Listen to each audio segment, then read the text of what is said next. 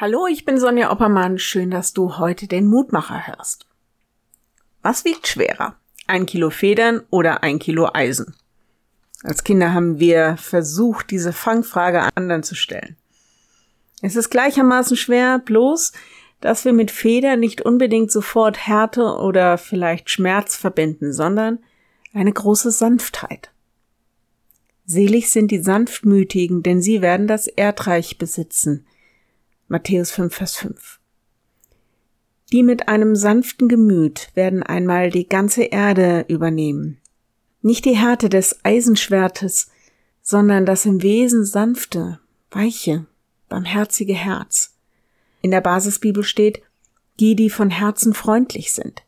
Die Menschen erst einmal als Freunde behandeln, die sich anderen mit ihrem Herzen zuwenden, die werden am Ende die Herrschaft über die Erde haben. Das kann man sich kaum vorstellen, das widerspricht so gänzlich unseren bisherigen Erfahrungen.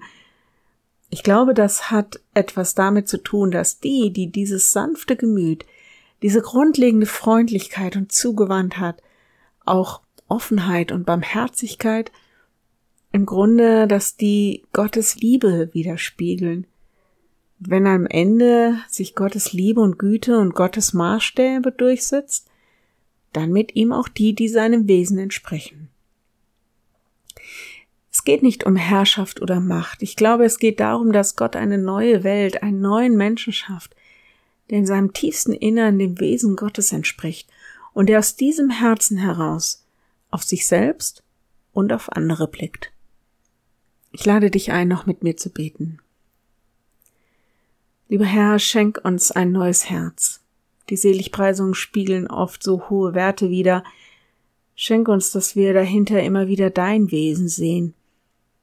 Danke, dass du uns in all deiner Güte und Freundlichkeit anblickst.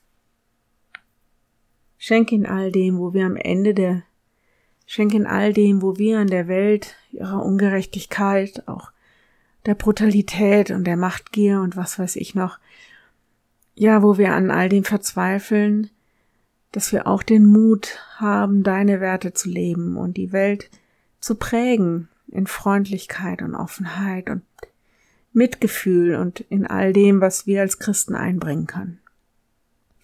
Schenkt, dass Menschen ins Nachdenken kommen, wo wir gemeinsam unser Lebensumfeld freundlicher, gütiger, barmherziger, liebevoller gestalten können. Amen.